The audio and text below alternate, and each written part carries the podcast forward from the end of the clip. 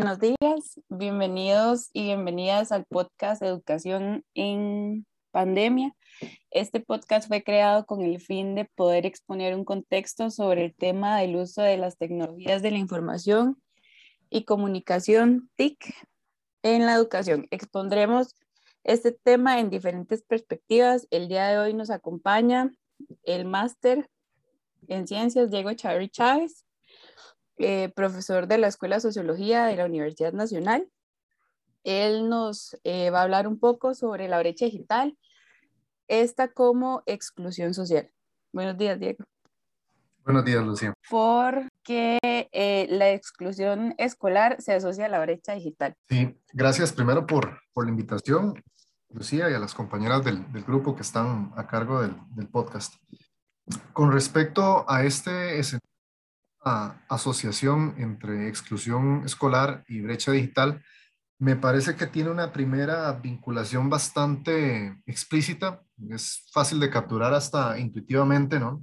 Porque notamos que hay desigualdades materiales que circunscriben cualquier escenario escolar, las circunstancias familiares, las trayectorias de vida de cada estudiante, y eso supone una primera forma de entender la, la brecha digital que se asocia a las posibilidades del desempeño escolar a partir de lo que podría ser primero la posesión de conocimientos para manejar todo lo que tiene que ver con las nuevas herramientas y tecnologías de información y comunicación. Además de las destrezas necesarias, también el acceso mismo a todo lo que serían los aparatos y dispositivos, ya sea el, el hardware, como decir una computadora, una tableta, un teléfono móvil, un teléfono, como les llaman, les mal llaman inteligentes.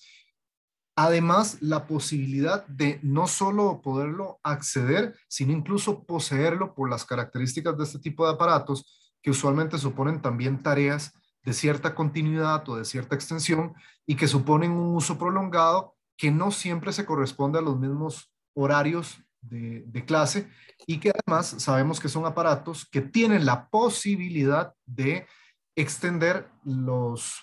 recursos de aprendizaje más allá de las aulas. Entonces, es evidente que aquellas personas que por situación de sus carencias, sus limitaciones, por pertenecer a clases bajas, van a estar también mucho más propensas a ir quedando al margen y eventualmente fuera de los sistemas escolares, toda vez que no se puedan ir incorporando estos usos de la tecnología y el acceso, además que esta tecnología favorece a las informaciones y comunicaciones, que es justamente donde se pone el énfasis o el mojón con la brecha digital, el poder acceder a, información, a conocimiento y a la posibilidad incluso de interacción que tiene que ver mucho con la web 2.0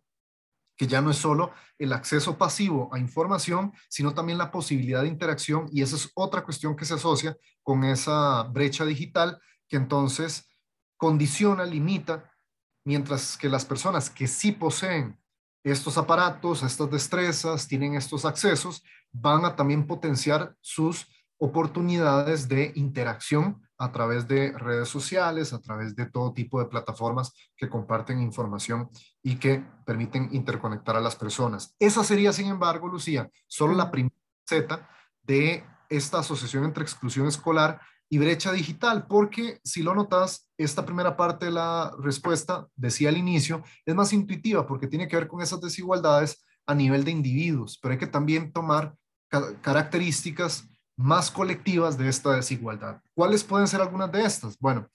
el problema de la brecha digital que se puede también acentuar por la región, por los espacios en los cuales se ubican algunas zonas escolares y algunos estudiantes que incluso pueden vivir todavía más largo de los centros escolares de todo tipo de planteles educativos, de modo tal que eso supone también otro tipo de brecha en el acceso mismo a estos espacios escolares, aun cuando podrían tener conexión, pero a esto sumémosle que dentro de esos centros educativos, algunos van a tener también la posibilidad de contar con los aparatos idóneos y las conexiones apropiadas para poder eh, instaurar procesos escolares saquen provecho de las tecnologías de información y comunicación. Es decir, hay una desigualdad también regional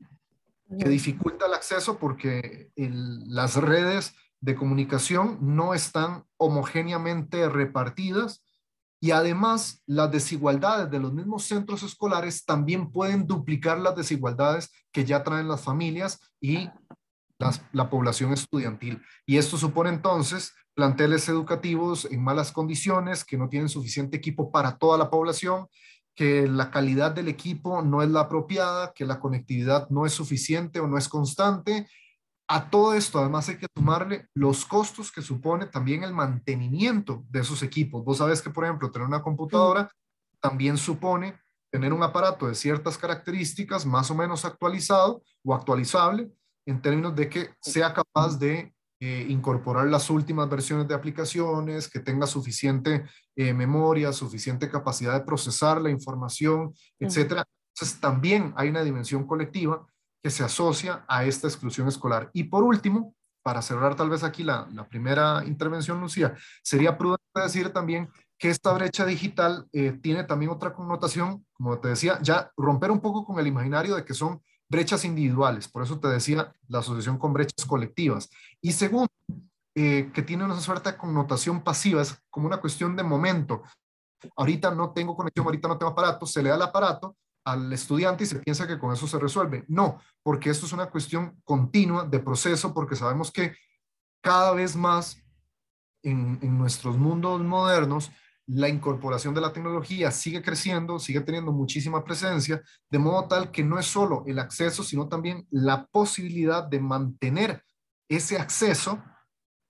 a lo largo del tiempo. Y si pensamos que las carreras escolares pueden tomar hasta décadas, es decir, una persona, como en el caso de ustedes que tienen acceso a educación superior, estamos contemplando personas que tienen 10, eh, 15 años de estudios y en ese sentido, es la posibilidad de mantener ese acceso en todo ese lapso de tiempo. Y eso supone estar renovando los equipos. Eso supone estar pagando eh, los servidores o los accesos, por ejemplo, para, para Internet o los gastos de telefonía, de electricidad que le acompañan, ¿verdad? El mantenimiento del equipo, eventualmente la renovación de ese equipo cuando caduca, porque sabemos que muchas de estas tecnologías hasta pueden tener una cierta caducidad programada.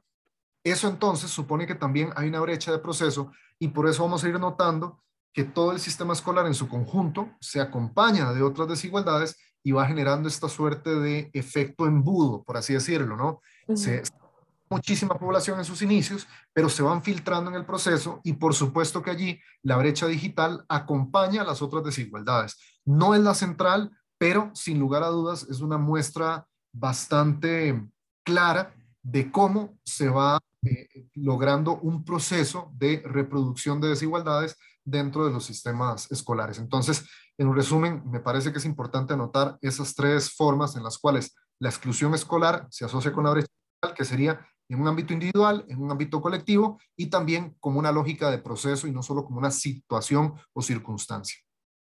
Ok, muchas gracias, Diego. Entonces, ¿se podría hablar de la brecha digital en términos de una nueva manifestación de exclusión social? Yo sostendría que no, en el sentido de esta novedad. No creo que sea una nueva manifestación. Las tecnologías tal vez, las digitales son un poco más recientes, pero toda la incorporación de tecnología, desde que existen los sistemas educativos escolares eh, modernos, ya venían incorporando tecnologías, algunas más rudimentarias que otras. Pero si vos ves la historia, por ejemplo, de las universidades más prestigiosas contra los centros educativos más precarios y más carentes de todo tipo de, de insumos, de, de, mm, su propio plantel de profesionales, de docentes, etcétera, vas a notar que siempre han existido este tipo de brechas. Lo que pasa es que ahora hay una mayor presencia de tecnologías, sin lugar a dudas, hay una mayor interpretación de estas tecnologías en los procesos escolares y esto conlleva a que entonces la presencia de estas tecnologías se vaya convirtiendo cada vez más en un factor importante para entender la exclusión social. Y iremos viendo cómo esto crece en sus, en sus alcances. Del mismo modo que también la posibilidad de dar y sostener acceso a tecnologías, a los medios de información y comunicación en poblaciones originalmente excluidas del sistema escolar, puede ayudar a compensar la carencia escolar. ¿A qué voy con esto? Que eh, justamente en la medida en que la brecha digital también se convierte en un, en un mecanismo de exclusión, también vos lo puedes ver en proyectos de acción social de diversa índole, de intervención social, en políticas públicas, en los cuales se intenta hacer accesible a la población todo este tipo de mecanismos y eso les abre varias eh, posibilidades, ¿no? Capacitación a través de plataformas virtuales, cursos en línea, eh, asociarse con comunidades que manejan diversos temas, etcétera. Es decir, eso amplía las posibilidades de la población escolar que se podrían compensar parcialmente con otras carencias. Entonces, em, digamos que la exclusión social existe con y sin tecnología. Y lo que podemos ver es que la tecnología puede servir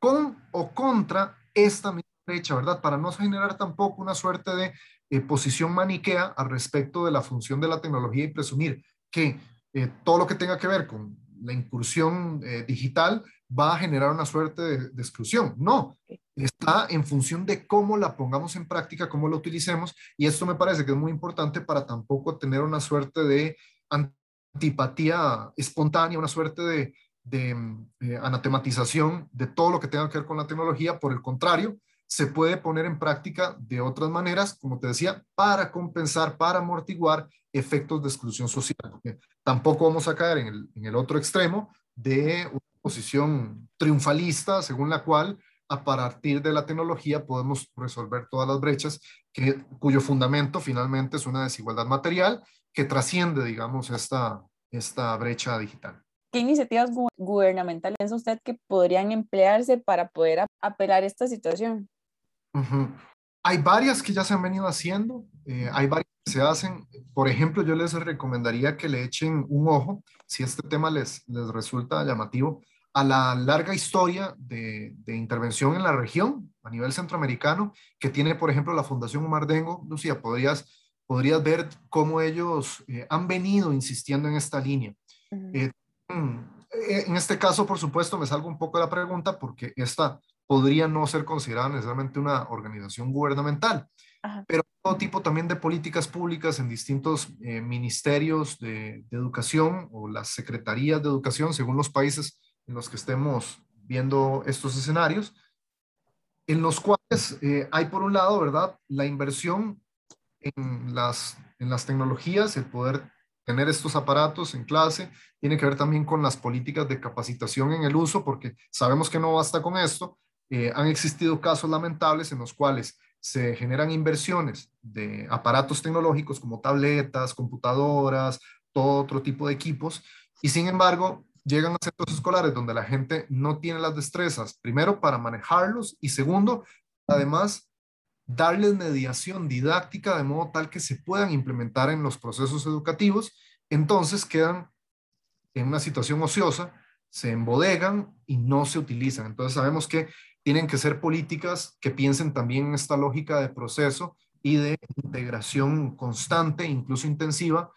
de todo el personal y también todo el estudiantado e incluso de la misma la comunidad educativa en la cual uno podría incluir también a eh, los vecindarios aledaños, empresas, instituciones de otra índole, grupos culturales, familiares de estudiantes que también se puedan incorporar en este uso de tecnologías, creo que también podría eh, potenciar su,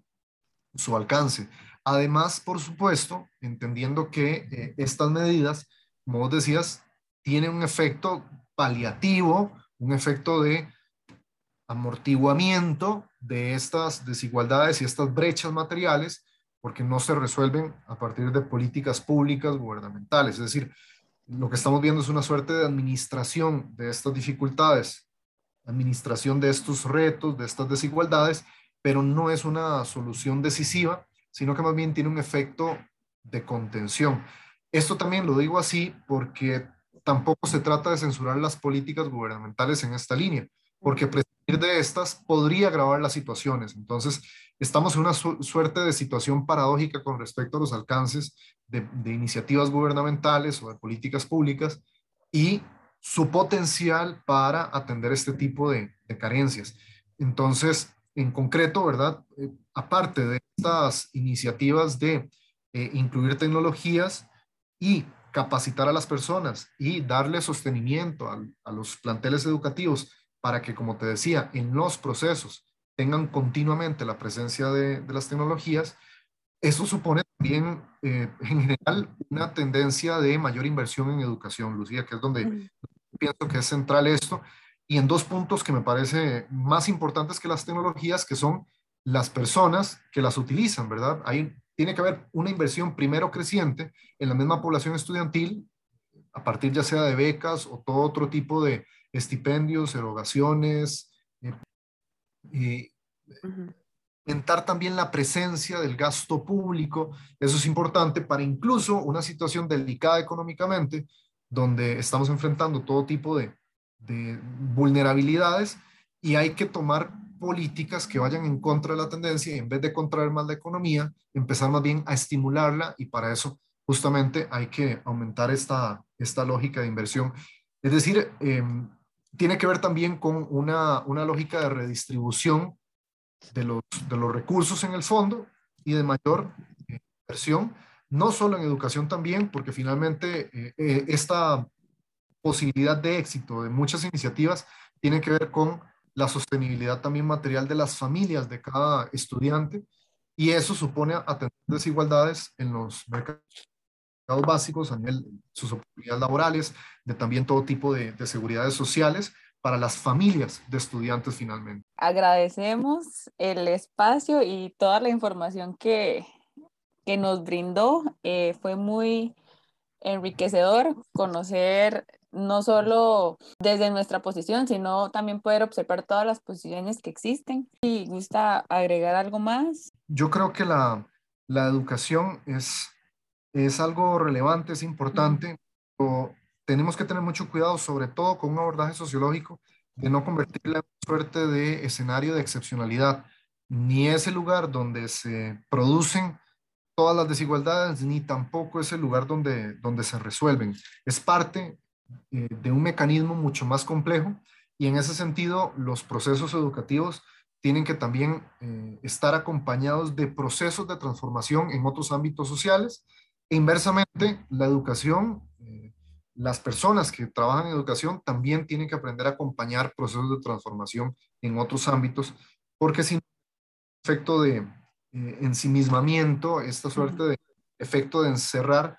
y presumir que en todos los problemas de la educación se pueden resolver solo dentro de los ámbitos escolares y me parece que eso nos llevaría muy fácilmente a un, a un callejón sin salida. Entonces, eh, son temas sin duda relevantes, pero mm. siempre tenemos que mantener una perspectiva mucho más amplia de conjunto de cómo van desenvolviéndose los, los procesos civilizatorios y en especial por cómo el capitalismo también tiene una eh, fortísima influencia en, la reproducción de la desigualdad y en esa medida los sistemas escolares eh, siguen fungiendo todavía hoy como mecanismos de reproducción de esas desigualdades que incluso hasta las llegan a legitimar, pero eso por supuesto supondría eh, una discusión mucho más amplia,